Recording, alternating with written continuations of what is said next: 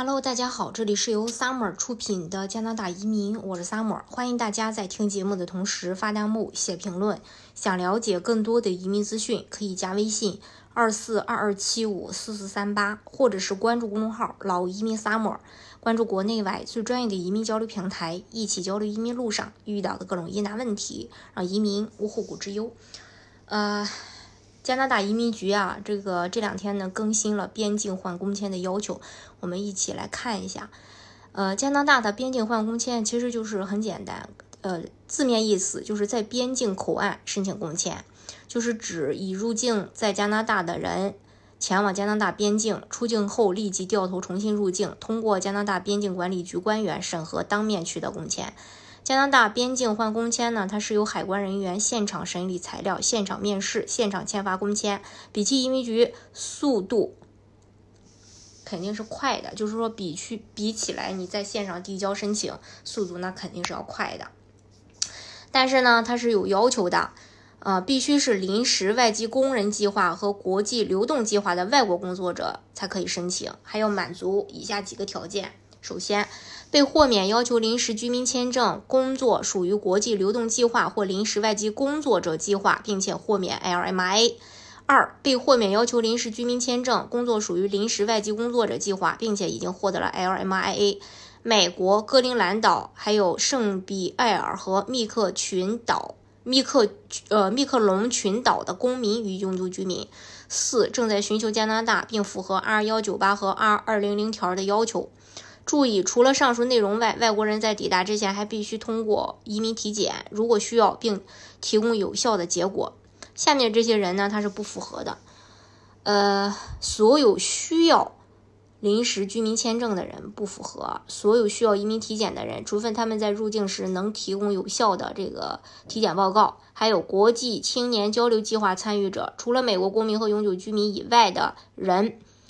嗯。豁免代码呢？它是 C 二一职业，再就是职业为不允许在入境口岸申请工作许可的工作类别，比如季节性农业工作者、住家保姆，这是不行的。还有来自电子旅行授权扩展国家地区的外国人，因为根据 R 幺九零节，他们不享受 R 呃这个 TRV 豁免。持有有效工作许可或希望改变条件或续签工作许可的人员，应根据 R 幺九九条在加拿大申请。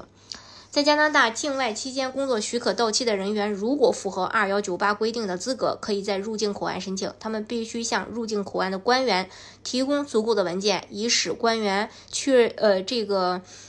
确认信客户确认这个确实这个客户呢是符合其所申请类别的。注意啊，虽然豁免 TRV 要求的外国人可以在入境口岸申请工作许可，但如果他们乘飞机前往加拿大，则需要在入境前申请获得 ETA，以以便登机飞往加拿大的航班。在入境机场，当他们获得工作许可时，他们还可以自动获得一份具有这个新有效期的新 ETA。这个。边境换工签呀，它其实是也有风险的。入境后去边境换工签，常被不愿意给办理工签的边境官质疑，在办理访客签证时没有如实申报入境的目的，存在虚假陈述行为。当然，你这个还是你要申请成功呢，还是得有一些这个逻辑自洽的。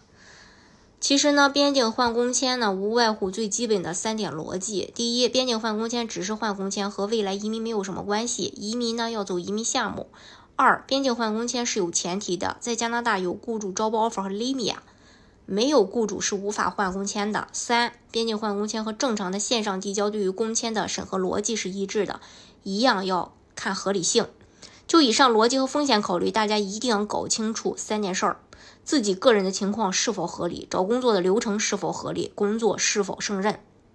还有一些临时就是临场发挥的一些风险，因为边境换工签有很多可操作性、灵活性也大，所以很多人都把它当成是一个便宜且高效的捷径。如果能把材料备齐，对各种问题对答如流，边境官就很可能直接开绿灯了。但正是这种方式，相比线上申请更偏向签证官对申请人的主观感觉，所以也会因为你临场发挥不好而拒签你。整个边境换工签的过程，每一次的交流，比如和边境官在办理各种手续过程中的闲谈，申请人的表现可能会被记录进面试中。呃，再比如和签证官英语对话过程如果很吃力，他们就怀疑你获取工作的真实性，影响最终的判断结果。要知道啊，即便低技能工签，虽然对于工作背景和英语要求都不高，但听得懂、说得明白是最基本的生活要求，就是生存要求。因此呢，英语的听说能力、充足的提前准备和临场的应变能力，也当然是关键喽。当然呢，也希望大家就是说，在边境换工签的时候能顺利过。呃，如果是担心这个或者不自信自己没有这个底气，那也没关系。大家加拿大呢有很多的这个项目呢可以做，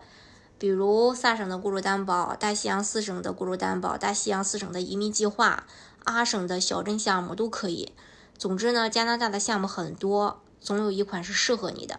今天的节目呢，就给大家分享到这里。如果大家想具体的了解加拿大的移民政策的话，可以加微信二四二二七五四四三八，或者是关注公众号“老移民 summer”，关注国内外最专业的移民交流平台，一起交流移民路上遇到的各种疑难问题，让移民无后顾之忧。